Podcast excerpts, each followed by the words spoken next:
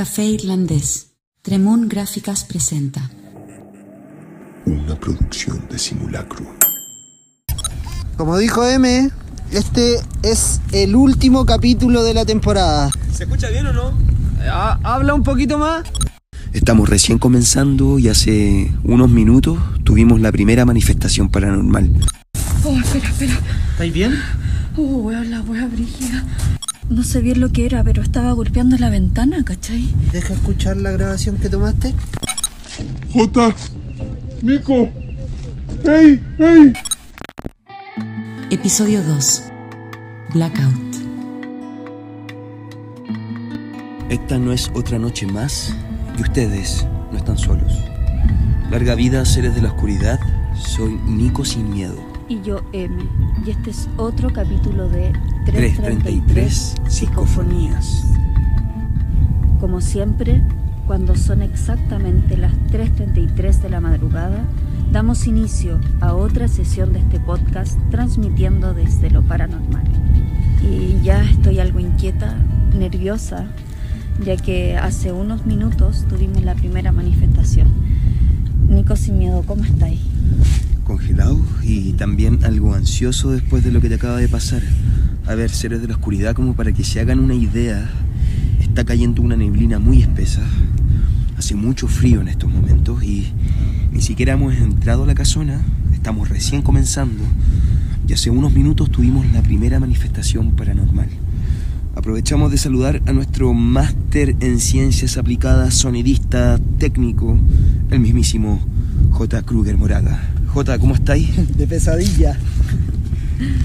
Para quienes nos escuchan, les contamos que hoy nos encontramos junto al equipo de 333 Psicofonías en la comuna del Monte, una comuna rural ubicada a 44 kilómetros aproximadamente de Santiago de Chile. Quienes viven acá aseguran que en estas tierras nace la patria. Incluso Javiera Carrera abordó aquí la primera bandera chilena, la de la patria vieja. Según los mitos y leyendas, la comuna del Monte tiene una serie de túneles ocultos que conectarían la hacienda de los Carrera con la parroquia del Monte, los cerros y otros lugares. No sé si sintieron, pero algo sonó ahí adentro. Sí, fue como un portazo. Nosotros todavía estamos acá fuera de la casona a punto de entrar. A Eme ya le tocó vivir la primera experiencia paranormal hace un rato y ahora este este sonido que fue como, como si, si le hubiesen pegado algo, ¿no? ¿Hay alguien acá? Hola. Es importante mencionar que solo somos tres personas en el equipo y estamos los tres aquí. Nadie sabía que veníamos, así que podríamos decir que ya estamos registrando las primeras manifestaciones. O también algo que se acaba de caer dentro de la casa. No, no, no nos vamos a cerrar solo a fenómenos paranormales. J. Kruger Moraga, J, ¿tenemos la grabación que captó M? Eh, sí, tenemos la grabación del momento que vivió M antes de empezar el programa. Ecualicé un poco y aumenté el volumen, disminuí el ruido ambiente y la velocidad del audio. Esto es lo que se escucha. Jota, Nico, hey, hey. Jota, Nico, hey, hey. Se escucha clarito una voz que dice que se vayan, que se vayan los tres. A ver, contextualicemos lo que pasó. M, estábamos terminando la reunión de pauta y en ese momento nos apartamos unos metros por ahí cuando... Claro, yo mm, me quedo ordenando los equipos, preparándome antes de entrar, cuando comienzo a sentir un golpe. Pensé que era un ratón, un gato, no sé. Pero desde el interior de la casona le empiezan a pegar a la ventana, esa de la izquierda, esa que está ahí. Tomé la Zoom, que la tenía al lado, y me puse a grabar. Cuando miré para apuntar con el micrófono, vi algo adentro.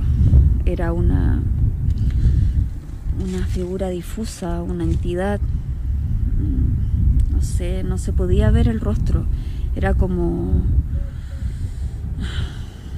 como una figura de una persona, ¿cachai? Les recordamos a los seres de la oscuridad que nos escuchan que hoy es nuestro último capítulo de temporada en 333 psicofonías y dejamos este lugar acá en el monte para el final. Creo que de todos los lugares que nos ha tocado recorrer, este es el más cargado. M, a ver, ¿qué es lo que sientes después de lo que te pasó hace un rato? Eh, bueno, me pasa que a veces puedo ver ciertas cosas. Eh, de chica que escucho voces que los demás no. Veo seres que los demás no ven. No tengo esquizofrenia, ni estoy loca, ni nada, ¿no? ¿Es como un don? Mm, no sé. Yo lo veo como un castigo. A ver, a ver, para que los seres de la oscuridad que nos escuchan en esta noche, la gente que nos acompaña pueda entender qué es lo que sientes aquí. Aquí hay mucha energía acumulada, pesada. Mm, se siente la carga de este lugar, sí. ¿Estás llorando?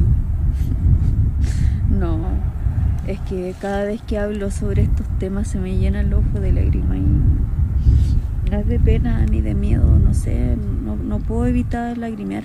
Es adrenalina, emoción, estrés, no sé, pero mm, puedo percibir la densidad de ciertos lugares. Entremos entonces al sitio. Estamos en 333 psicofonías, transmitiendo desde lo paranormal y hoy nos encontramos en la casona maldita del monte. Comencemos.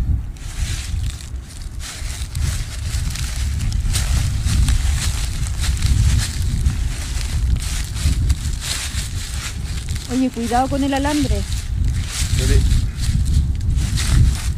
En estos momentos estamos ingresando al sitio. Oye, el olor a mierda. Es la planta de tratamiento de agua servida. La cagó, literalmente la cagó. Está como a 300 metros por allá. Ah, sí, sí, sí, la vi cuando estábamos entrando por el camino. ¿Estáis bien? ¿Estáis bien? Todo bien. Oye, cuidado con el hoyo. ¿Cuál hoyo? ¿Te imagináis? Oye, en todo caso, atrás hay otro más profundo para que tengan ojo. Se supone que ese es el hoyo del conejo. Ese mismo.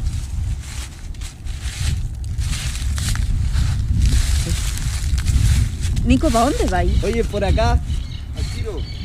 Voy al tiro, solo quiero mirar más de cerca la ventana donde viste el fantasma de hace un rato. Ya. Oye, ¿está peludo entrar por acá? ¡Hola! ¡Hola! ¿Hay alguien acá? Oye, M, Mm, solo una teoría. Ya sé lo que me vaya a decir. A ver qué. Que si los golpes que sentí o lo que se cayó pudo haber sido un animal o algo así. Claro. O de alguien. Puede ser, po. Bueno, puede ser, uno nunca sabe. Pero gracias a eso tuvimos la primera grabación. Sí. Sí, sí, sí, sí, no es que no te creas. Mira, Solo como trato de ser como abogado del diablo, ¿cachai? Me siento como en las películas, cuando los protagonistas van avanzando y uno dice, no te metáis para allá, te van a matar.